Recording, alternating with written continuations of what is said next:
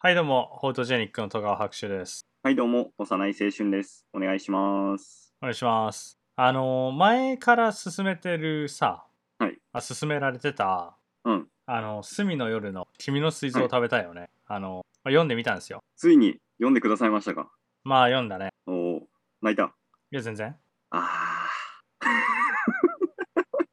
まあ、別に泣きはしないね。ー、あー、なるほど。まあ、なんで、まあ今日はちょっとその、まあ、感想というか、はいはい。まあ、あの、一連の、あれだよね。あの、ラブコメとかに関する話の、まあ、パートいくつなのかわかんないけど、うん。に近いかなと思う。まあ、率直な感想からまず入ろうと思うんだけど、全体のね。はいまあ、なんだろうな、こういう、あのーよく色とかに例えるんだけど、うん。小説とかってさ、あのーこういうパステルカラーの小説、まあ、あんま読まんのよ。あなのーるほど俺が読むのは、あの、寒色系とか、あの、モノクロの、ね、感じのあまあ、映画で言ったらだからシンドラーのリストとかマウトハウゼンの写真家とかだからああいう重いねあのー話が好きなんだけど ーグレーかブラックしかないように聞こえるんだけど、気のせいかな。まあシンドラーのリストはねちょあのモノクロモノクロだよね、えーだけどあと邦画で言えばあのミスミソとかね、まあ、漫画原作だけど基本的に画面は暗いんだよね俺の見えてる世界はもうなん か、ミスミソに関してはなんか以前にね、胸クソ漫画、アニメとしてなんかこう進められた気がする。あそう胸クソ漫画だねもう大好きだね、いやー、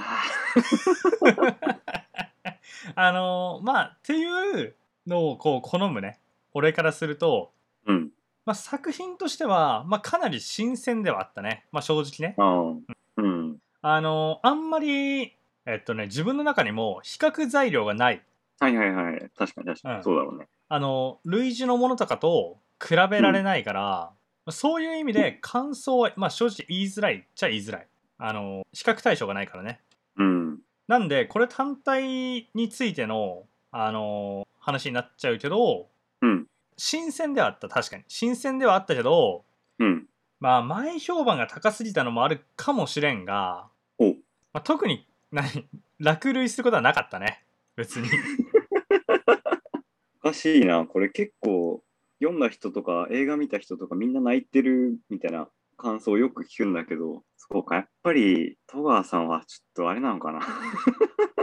まあちょっとねあのー見えてる世界がグレースケールすぎ て若干話変わるかもしれないけどあの「君の名は」とかあったじゃないはいはいはいはい。うあれも俺からすると結構パステルカラーなんよーん、なんか経路はちょっと違いそうだまあけちど、ょっとね、うん、まあまあ正確にはちょっと違うんだろうけどでも。うん。まあ大体一緒、まあ、近い近い別に そのパステルカラーってほどではないけど、まあ、割と色色彩豊かな感じねはいはいはい。まあなんか、あれだよね、その人間の属性でいう陽キャ陰キャみたいなさ。あそうそうそうそうあの俺はもうがっつり陰キャなんで謎の宣言が。 でもあなんだろうな「君の名は」とかだと、うん。まあ、きらびやかな感じするんだよえっとね「君の名は」もそうだし、あと「時をかける少女」とかね、ああ。まあ、あれは別にそんな嫌いじゃないななんか嫌味なく入ってくるよねあれは、うん。なんでやろうな、まあ、不思議なんだけど今見てもそう思うのかな。あれ、いつ見てもそう思うのかな。まあでもあれはさちょっと SF 要素があるというか、うん。まあ、そこが面白いからねまあ筒井康隆でしょだって確か。ううん。んいや筒井康隆はねやっぱいいね全然話関係ないけど、まあ、小説で言ったら その筒井康隆のさあの、家族発見とか「七瀬再び」っていう話とかも、うん。まあ、割と SF っていうか、まあ、超能力ものかだけど結構ねいや暗いしね暗いかな、うんまあ、なんかちょっとこう、うん、家族発見とかは、まあ、その七瀬っていう女の子が主人公なんだけどうん。まあね超能力が使えるというかサイコメトラーなんよねあの人の心があサイコメトラーじゃないかえっとまあ人の心テレパスか人の心が読めるんだけど うん。やっぱ全然関係ないから いいんだけどまあなんかそういうのにと比較するえっとだから時をかける少女とかと比較するとえマジでパステルカラーなんだよね なるほど、なるほど。うん。まあいいや。っていうのが大体のね、あの、感想ね。まあ別に、えー新鮮ではあったけど、まあめっちゃ泣けるかっていうと、まあ別にそんなことはないな。泣けるというか俺が泣くのはあれだなここ最近泣いた記憶があるもので言ったらおあの大泉洋の「こんな夜更けにバナナかよ」っていう大泉洋が主演でやってたあの映画うーん。なんかあのチンジストロフィーの、えー人とあのその障害者のボランティア、えー交流の話と、えー名前忘れちゃったけど、えっと、機械仕掛けの愛多分ね手塚賞かなんか取ってる漫画うーん。うとあとあのキングダムであの標高将軍が死ぬとこだねーん。全然わかんないでしょうね わからん。あのだから、うんいわゆる多分えっと恋愛ものとかで泣かない別にあの、うーん。むし逆になんかそのスポーツものとかうん。えっとなんかそういうちょっと戦争ものとかどっちかっていうとこう男泣きっぽい、えータイプのなんか泣ける話ああ。では涙するかそのなんか仲間を失うみたいなシーンでは涙する。まあそうだねうんまあそれに限らないけどねううん。ん、あまあ、やっぱちょっとこうなんだろうななんかねこう好きな人とどうこうっていうよりはうん。なんかこう尊敬まあ尊敬じゃないななんだろうなちょっとこれは言語化しづらいまあなんかそのワンパターンじゃないからねそのうん。一言でこう言い表すことはできないけどまあそうだねでも強いて言うならまあさっき言ったようなやっぱ男泣きっぽい話かなうん。まあそうだいやねーまうあ、んそうね。それで比較すると別になんか、あれだな、一般大衆で泣くものは普通に泣くもんな、俺は。 まあ一般大衆って言い方はちょっとどうかと思うそんなになんかその、凝り固まって、この方面でしか泣かないみたいなのは得意ないかなってああまあいやわかんない俺もたまたまかもしんないけどねそれはうん。その今までのあれだけどまあでもそうだね結構だからでも戦争ものとかはまあ泣けるしうん。あでもあでもそうだねあでも普通に「レ・ミゼラブル」とかはまあ結構感動はするかな泣くかって言うと別に泣きはしない、まあ、なん感動はちで、ゃんとするけど、うん泣きはしない。うん、うん。そうだねまあまあまあその時のさ心理状態みたいなのもあるかもしれないけどね、まあ確かにうんね。まあ、今回はやっぱりちょっとその前評判がちょっと高いというかハードルうがね、ん、高かったのもあるかもしれないけどまあ別に超えてはこなかったねもうあのネタバレとかも別に全然いいんでうん。あのどういうところがその泣けるポイントだったのかちょっと教えてほしいよね、どういうところが、いや、うんまあそうだね、その、まあ、意外性とかもあるんじゃないかなと思う。その、一番最初に振りをしてるじゃん。うん、やっぱりあの、この辺で通り魔が発生してますから気をつけてくださいみたいな。うんうんで、まあ、さくらちゃんっていう主人公の女の子は、一応膵臓に病気を持ってて、だからその病気のまま、まあそのまま病床で亡くなるかなと思う。まあ、そのまま亡くなっても感動はするかもしれないんだけど、まあでもそうじゃなくて、その、会う約束とかをしてたり、何かこう約束が果たされなかったみたいなシーンがこう、なんだろう、なんて言えばいいんだろう、こう、悲恋っぽいというか、うんまあ、別になんか恋愛ものって感じではないんだけど、でも、悲恋っぽさがあるかなっていうところで、そこは泣きポイントなのかなって気がする。うーんあそうなんだうん。なんか個人的に、うんまあ、。泣きはしなかったけどうん。何度も強調するようであれですまあ仮にね泣くとしたらうん。俺はなんかそのあのまあ衣装代わりの、うんまあ、衣装代わりっていうかまあまあ衣装衣装なんだけどあの教病文庫のうんまあ衣装の下書きみたいなところはいはいはい。を読んだところはまあ結構感動ポイントなのかなとは思ったけどねうーん。そこではないんだいや、どうなんだろうな。俺映画館とかで見てないしな。 あ他の人は分かんないってことうん。あいや別に他のは人じゃなくてあの幼い君のその泣けるポイントはどこなんてあ、でも確かになんかね、そこはちょっとグッときたなっていうのはあるけど、まあでもなんだろう、その、やっぱりさっき言ったみたいな、会う約束とか会おうと思ってる思いに対してそれが叶わないっていう感じが、まあなんかこう、なんて言えばいいんだろうな、この思いを果たせない感じが、こうなんかグッとくる気がするんだよね。うーんなるほどなんて言えばいいんだろう。この感じはちょっと表現するのは難しい。なんかちょっと他に例ない例えばあまあ、例えば、あの、うーん、そうだな。まあ、ウクライナの兵士が、こう、家族と離れるときにすぐ帰ってくるからね、みたいな感じで、ああその場を離れていって、でも結局帰ってこないっていうので、まあ、お子さんとかが、こう、よくね、グッとなるような感じも、まあ、それはまあ、現実的な問題だから、ちょっとあれだけど、まあでも、そんな感じに近いかな。あーあでもそれで言ったら、その戦争ものとかで、まあ、よくあるじゃない、そういうのそういうシーンってあるね。うん、えそっちは普通に感動するな俺は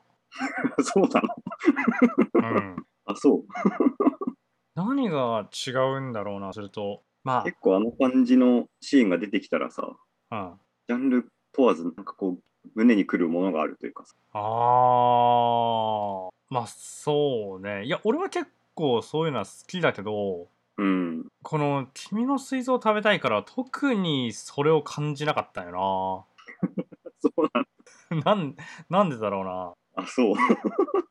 ええまああーいやでもなんでだろうなそれはでもちょっとわかんないけどうん。なんていうのかなこうまああーでも戦争とかってこといや、まあ、関係ないけどな別にそれは事件とかでも同じのような気がするけどあまあでもあれだな、うん。その戦争ものとかでうん。その俺がなんでこう結構グッとくるかっていうと、まあうんあれはなんかさそうの別にその戦争にこう行きたくて行ってるわけじゃないじゃんもちろん。まあそうだね。まあ、だけど、どなんかその、まあ、こ国だったりとか、まあそのね、その使命だったり、まあ、その誰かを自分の国とか家族とかを守りたくて言ってるそのある種自己犠牲的な部分がちょっと好きなのかもしれんな俺は。ああ、もともとねちょっとこう国境なき医師団とかに入りたかったのもあるけどうん。そういうのは結構好きかもしれない割と自己犠牲的な側面が強いものは、あ結構感動するかもね。ああ、なるほど。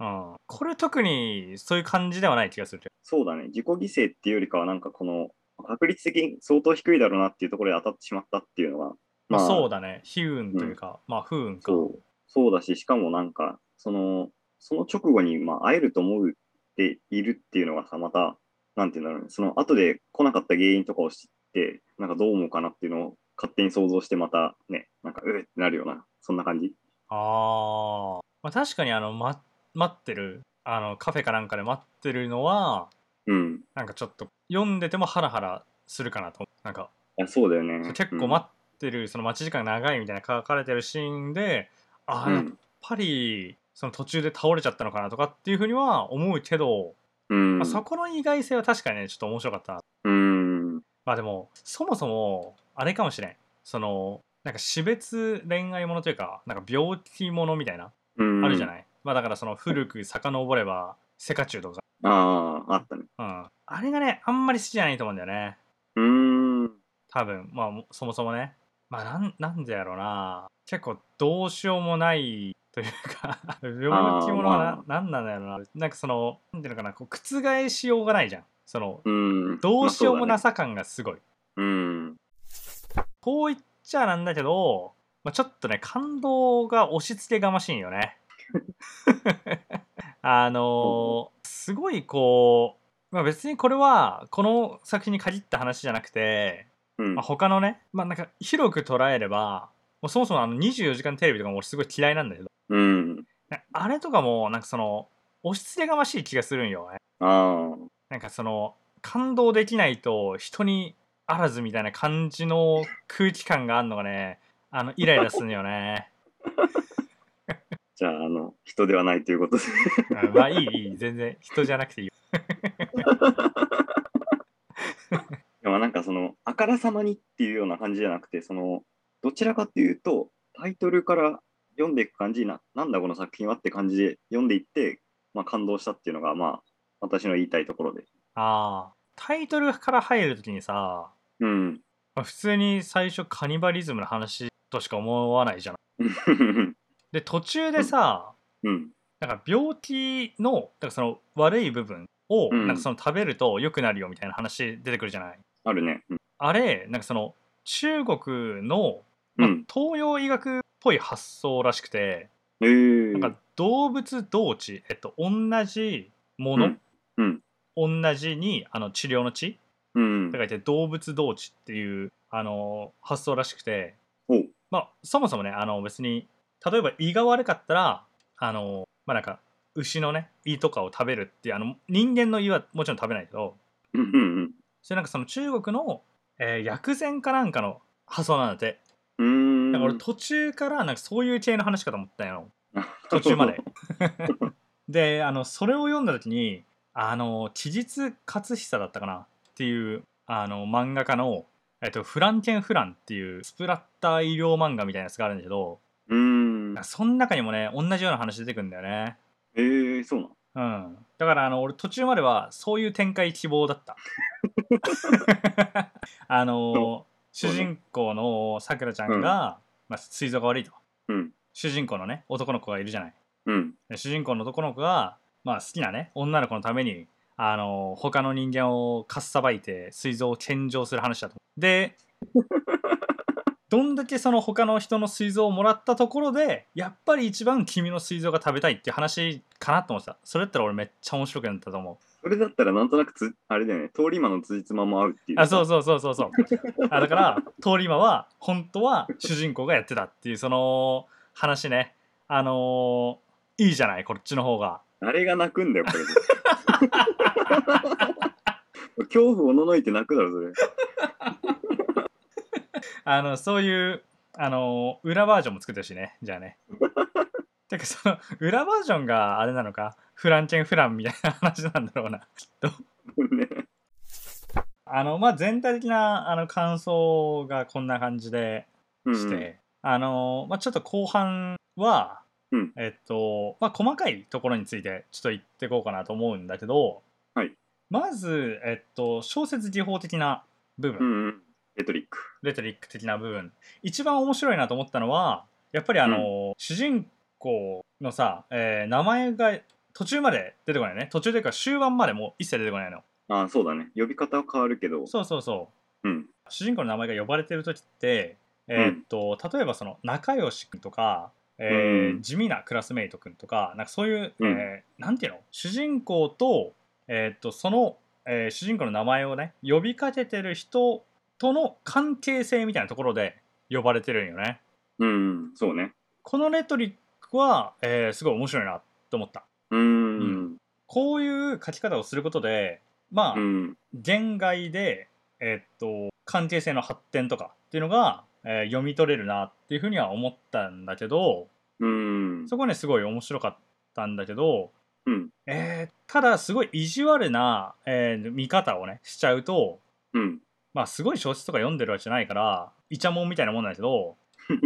この書き方はなんか結構、なんかその小説としてありなのかなって思っああ。ていうのは、まあ、確かにその、関係性とかをえ分かりやすく書いてる、まあ、いい技法だと思うんだけどうん。こういうのってその字の文とかそのキャラクターのセリフの、えー書き方で本来は、えー表現する部分なんじゃないのかなっていうふうにもね思っちゃうんだよね。まあ、意地悪な見方をするとね、うん。まあ、ただ俺は別にいい技法だと思う。面白い。うんと思なんかこの作者の本を他にも読んでるんだけど割とその一人称で没入していく感じがあって面白いかなと思う読んでいく中でその本人からの距離感っていう本人からっていうかまあ主人公から見てこの相手をどう捉えてるかみたいなまあだから仲良仲良かったらまあ下手したらあれで頭の上に丸が浮かんでるかもしれないしちょっと微妙だったらもうなんか顔に半分モザイクかかってるみたいなあのうん声の形みた いなさ、ああ、はいはいはいはい。あ、懐かしいね。でなもあんなじ。感じに近いかなとか思ったりもするんでねああ、はいはい。だから、そうそう、えっと、ちょっと技法の部分と、えっと、キャラクター像みたいなところの間の話にもつながってくるんだけど、うん読んでて思ったのは、うんめっちゃラノベっぽい。ああ。ラノベとか漫画の表現に近いうん。かなって思ったね。うん。まあ、そうね。確かに、あの、肩とかもそうだし、あの、文章が進むテンポっていうか、まあ、読みやすさっていうのが結構あって、だから中盤から終盤にかけて結構パパパって読めたんじゃないかなって気がすそう。あでも、まあ、それはね、 あの、終盤の展開が結構怒涛だからってのもあると思う。終盤はね。 る。うんまあ、そうね。あれはね、確かにノンストップで読んだね。うん、あの、まあまあ、それもそうなんだけど、まあ、確かにその、めちゃめちゃ読みやすい。あの、本当に、小説、あんまり読まない。うん。で、もっぱら、まあドラマとかは結構見るけど、まあ、映画もそんなに小難しいの見ないかなっていう、えーっと、まあ、なんだろうな、言ってしまえば結構その、ライトな読者向けうん。に、なんかその、あんまり本読まないんだけど、なんかおすすめあるって言われたら、うーん、しぶしぶ進めるかもししぶしぶかい。れ ない。いや、ちっていうか、そういうのは、あの、本当はね、本心では、もうあの、やっぱ一番好きなオーウェルのね、1984とか、 あ、まあでも動物の補助ぐらいなら進めてもいいかなって思うけど、でも1984とか進められないわけでしょ、やっぱり。 そうだねう。ん。読まない人にいきなりそれ振られたらね。まあね。だから、ちょっとそういうのだと、やっぱりこう、もう二度と小説読まないくなっちゃうのか な。もう多分あの活字に触れないっていうことすそうらありそ得うる。そうそう。でだったら結構まあ、あの、いい本かなって思う。うん。こう、キャラクター造形的な部分について触れようかなと思ったけど、まあこれさ、どうなんだろう。俺は結構わざとかなって思うんだけど、うん。この、主人公イラつかねこれ。うん。まあ確かにね、その、なんて言うんだろう、こう、ああでもない、こうでもないって感じで、結局その場止まりな感じはするけど、そうそうそう。あの、シャンとせえって思う。いやでもな、こんな、こういう立場だったら多分俺も同じような感じなんだろうなって思ったりするから。マジうん。いやーこれ現実でやられたらスーパーイライラしそうだよね。いやわかんないよ。あのーどっちの立場かによるけどなんかねその若干俺がねその感動が薄いなって思ったのはこの、うん。結構これはさだからそのスルスル読めてで結構その主人公への、まあ、没入感とかそういうのをこう、まあ、重要重視してる感じじゃないうん。一そ人うだ称ね視点だしうん。あのねあんまりこの主人公にね感情移入できないね俺はね 正直あそうか。まあ、なんだろうな。小説の良さは、まあ、あれだよね。その、世界観を楽しむのもあるし、その、自分が経験し得ないようなストーリーというか、その感情とか視点とかうんを、なんか無理やり没入して楽しむっていうのも一つかなと思って。はいはいはいそうねあの「if」の世界線というか、うん、あのまあ、自分とはね違う世界観っていうのは、まあ、当然あると思ううん。別にでもこいつの世界観別にいいわって思っちゃうあのーそうね、まあ、さ言ったようにそのちゃんとしてって思うちゃんとあのまあまあまあいいですわそれはねあの ただねそこがね多分結構俺の中で引っかかりポイントだったんだと思うわうん。ななんだろうな別に同族嫌悪ってわけでもないと思うんだけどまあちょっとこう一昔前のさうん。なんかあのラノベとかによくいるこうやれやれ系の主人公っぽくてイライラするんじゃないわかるこれわかる。うん。あの、まあ、本気出してないだけだし、みたいな、そういう感じ。あーうんまあまあまあそれもそうだしうん。なんかこうまあ仕方ねえなみたいな感じでこう周りにねこうん。う、まあ、上から合わせてる感じのうん。タイプね若干イライラするんよなこれ、これまあでも、いるんじゃない中高生あたりよくいるじゃん。いやいるいるまあおるし、まあ、なんなら俺にも身に覚えある気もしなくしなくはない からあれだけどまあでもまああのね、まあ、それを、あのーまあ、前提とした上で、うん。ああのー若干わざとなのかなって思うあー。前半というか、まあ、ほぼほぼね終盤ぐらいまでうん。あのちょっとこう、まあ、だからどっちかっていうとさそのあんまりこう感情を表に出さずにいるわけじゃない、うんそうだね。まあ、その最後の方で、まあ、あのすごいこう声をね大にし泣いたりしちゃうわけなんだけどうん。からさすごいあのな泣いてるシーンのさあるじゃない255ページと56ページぐらいかおう。なあの遺書のねこう読んで、あの泣くシーンがあるうん。これはどうなのわざとなのかなこの書き方あのちょっと笑いそうになるんだけどこれね、これ、これ読んででもスピンスピンスピンを思い出 しここ一番来るポイントだけど、スピンスピンスピンを思い出した、俺は。それバカにしてんじゃんバカにはしてない。ただこの書き方はそうなん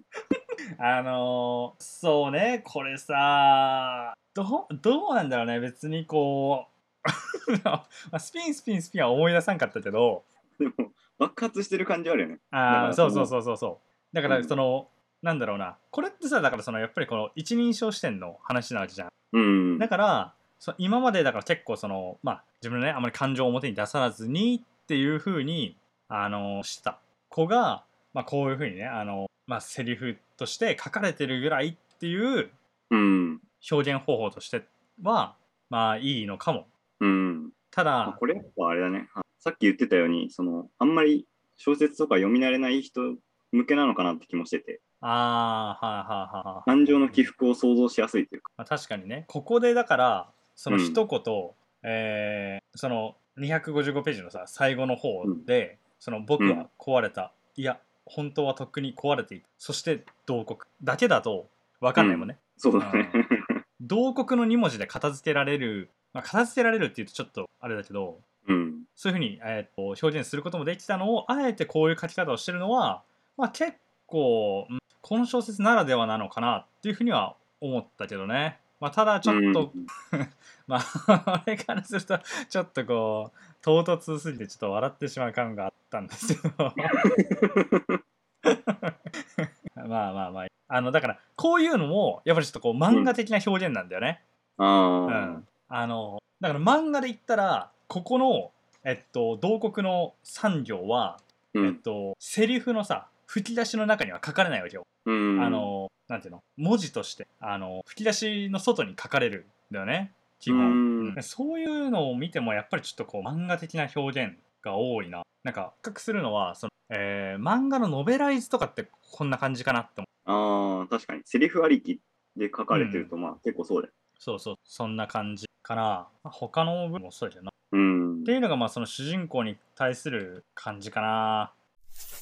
まあ、一人称視点で書かれてるわけじゃん。うん。これってだからその主人公が、えっと、意識的に、えっと、知覚してるものとうん認識してるものしか、あのここに書かれないじゃんそのもちろんセリフはね、あの書かれるよ自分のセリフも相手のセリフも、それは自分が言ったおは自分が聞いたものじゃん言葉としうて、ん。でさらにそうそ,、だねうんの主人公がこう感じてるものとか考えてることうはん字の文に書かれるわけでしょ、はいだからこれ字の文に書かれてない部分とかって、うんそのつまり主人公の無意識的な部分ってどこにも書かれてないわけじゃん、ああ、そうだね。うん。うそこまで読み込めたらめっちゃ面白そうだなと。っーん。ていうのはえっとこれってだからその主人公がそのえっとヒロインのねさくらちゃんにこうまあ惹かれていく過程とかもまあ描かれてるわけでしょただえこれストーリーについてもなんだけど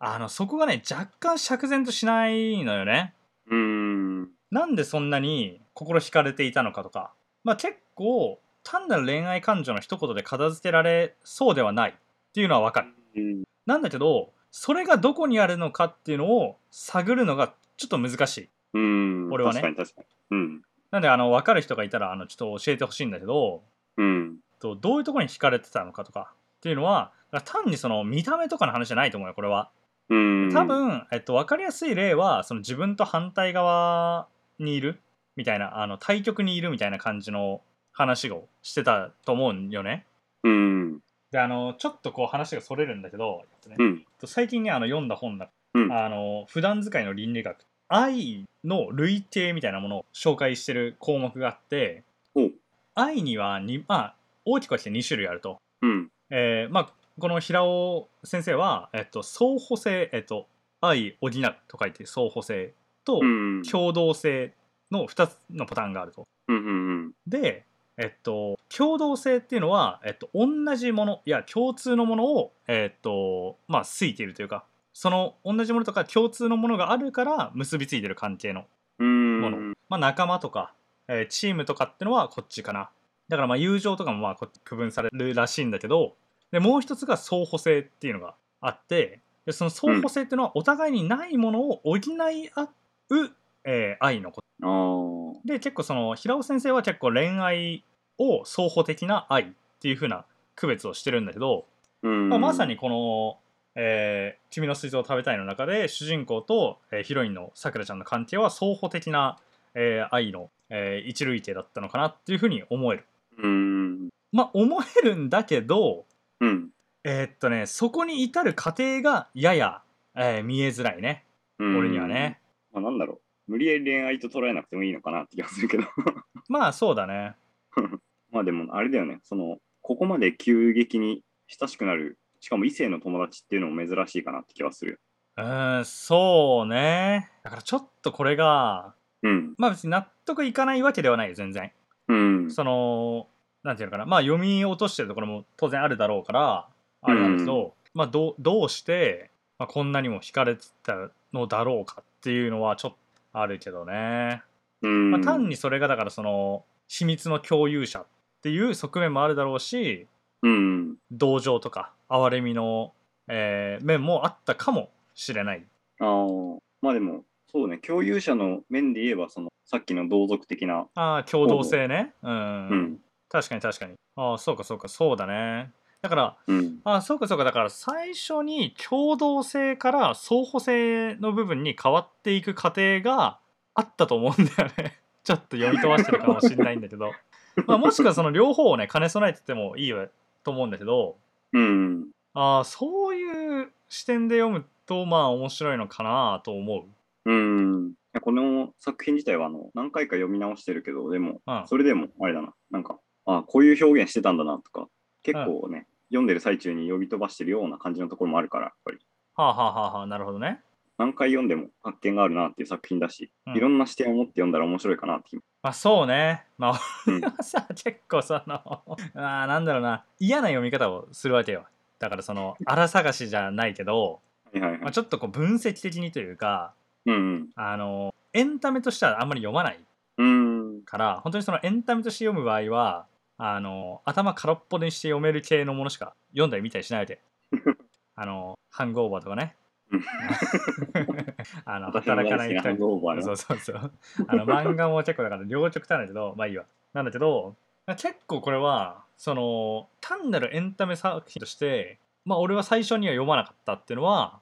まあ、どどうなんだろうね。いいか悪いかはちょっとわかんないけど、まあいいんじゃない前評判があったからそうやって読んだのかもしれあない。そうそうそうそう。あ、そうね。うん。かな。まああと、まあ本当に残りちょっと細かいところについて言えば、うん。あの、 そう終始ね、気になっていたのは、うん。え結局何の病気だったのってめっちゃ謎なのこ れすっげえ気になるとこ確ろかでにね。そこだけめっちゃ教えてほしい最後にあのー最後の最後にあのー主人公のねさくらちゃんのお母さんと対面した時にでもいいからうん。あのー教えてほしかったねうんまあだから結局あれだよね。死因がそっちパターンも知りたいよね。そうそうそうそうそうそそれならまあ病名わかるし、みたいなね。ううんわかんなかな今とかえーっと、うん。ちょいちょいねあの本当にあのどうでもいい細かい気になったところで言うとうん。まあそうね、あとまずその膵臓のなんか謎のね病気はあのこんな活動の人で良い病気になったのだろうかっていうとこだねまず そうそうねだってここの子なんか途中酒飲んでるからね確かねそれ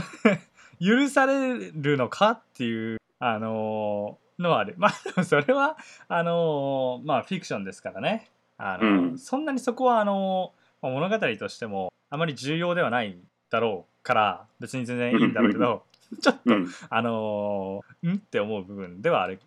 ねあとあのー途中で出てきたさうん。なんだっけあのなんか主人公をこうぶん殴る委員長みたいなやついおったや んあれ親友とは違くて。あ違う違う親 あ親友いたなあのーモブキャラについてえーっと二言みとみこと言いたいのはあのモブキャラの立ち位置があのマジでギャルゲーのそれなんよ通行に A からのヒントを得るかどうかぐらいの。いやそうそうそうあのー、あのガガムだから飴だからガムかガムくれる親友おったじゃないうん。あれもうそのなんていうのあのギャルゲーに出てくる友達なんだよ完全に枠がさどっかで見たことあるんだこのこの立ち位置のやつって思ったらそれなんだよであとその主人公をこうぶん殴ったなんかこう院長だかなんだかあのお前みたいなやつがあの桜に近づくんじゃねえみたいに言ってる子いたの覚えてるうんうん。いた気がする。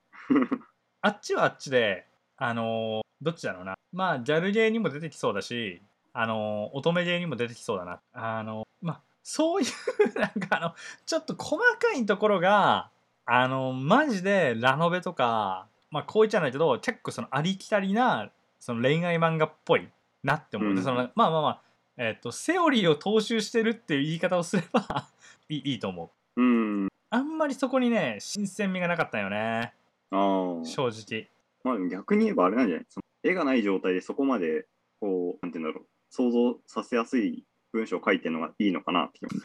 あ、まあ、確かにな。それはあるかもしれん。うん。うん。まあ、想像っつうか、うん、なんだろうな。その、テンプレとしての絵が浮かぶってのは、まあそうそうそうそう。まあ、あるある。る。うん。いやーでもそれはちょっとどうなんだろうな。その、想像しやすい、小説においてしょ想像しやすいっていうのは、うん2パターンあると思ってて、うん。 1つは文章がめちゃめちゃうまくて想像しやすいやつ。だからその、うん。複雑な描写を、まあ、うまくね綺麗に文章でまとめてるタイプもう一つはそのセオリーが読者に刷り込まれているがゆえに想像しやすいタイうん。プこれはね明らかに後者だと思うんだよねうん まあいいいいですよねはい まあでも情景がね、そんなに、まあ、難しい情景ではないからまあまあもちろん。んもちろんそんなあの異国の地でもないし別うにん見知った光景ではあるんだけど、まあそれゆえにあの前回言ってたあのスーツの理論と一緒よね、うん。あの似たような描写ってやっぱりそのドラマでもアニメでも映画でも小説でも漫画でもこう描写されるわけだからうん。なんかそこに読み手の想像力頼りになってるのはちょっとどうだろうかって思う部分はあるけどうん。まあでもそれはエンタメ小説ならではなのかもしれん。うん。まあというわけであのそろそろまとめに入ろうと思うんですが、はいえーまあ個人的にはかなり新鮮だったね。うん。あの今まであんまり読まないタイプの小説だったんだし、まああえてね別に点数をつけるとかってことはないんだけど、うん。まあそうだね。えっと読みやすさで言えばダントツだね。う。うんでまあストーリーとか、えっと、キャラクター像とか、えーについてはうーんまあそうだねまあちょっとこう、まあ、漫画とかをやっぱりすごいよく読むからうん。まなんだろうなまあ批判はしつつも別に嫌いではなかったかなって思あう、うんー、あのイライラするとは言ったけど別にそれはあのだからといって嫌いなわけじゃないあの、うん。そういうキャラクターとして愛せるかなっていうふうには思える。うん。でまあでもルイージの作品を読もうかなとはあんまり正直思わないねやっぱりこう、小説とかってまあそもそもあんまり読まないのもあるけどうん。まあ俺はちょっとグレースケールなあの話の方が好きなの であとちょっとこう俺がまあ別にこれはねあの俺の個人の感想ねうん。としてはあの俺みたいな人間がちょっと読むのはダメかな。 なんていうのその陰キャ陽キャとかの話じゃなくてうん。あの性格がやっぱりちょっとこう意地悪だからうん。あまりこう素直にねちょっと楽しめないかなって思っちゃってこうなるいほうどだからそのこういうのをこう素直にね楽しめる人は羨ましいねじゃあ、私のような人間は羨ましい。素直に楽しんでるかちょっと結構疑問だけどね結構楽しんでたと思うけどな。ああそうん。一回目読んでる時は、その、うわーのシーンもさ、う、うん、ちゃんとうわー、うわーってなってるんだなと思って。ああ本当、ただ、いや、本当ですよ。その、2回目、2回目読んだ時に、うあん、この、この感じちょっとどっかで見たな。あこの、あーなるほどねこの感じはっていう、まあ、そんな感じだね。ああまあ俺じゃちょっと逆かもしんないねもう一回その、うんもう結末までもう知ってるじゃんオチまで知ってるから、その考えながら読まなくていいわけじゃん次はうん。俺の場合はそうだねねうんもう一周読んだら、まあ、意外とちゃんとそのまま感動できるかもしれないねかもしれないし、さらに嫌な読み方をしてる可能性もある。もうそうなったらもう向かなすぎるからい あの以後二度と読まない方がいいね はい、えーじゃあちょっとねあの長くなったんで、えっとこの辺でしようかなえっとまあ他、まあ、もしかしたらちょっと続くかもしれませんがまあいいでしょうそれはうんはい、えーじゃあ、えー今回取り上げたのは「えー、隅の夜君の水臓を食べたい」でした、はい以上ですありがとうございました。ありがとうございました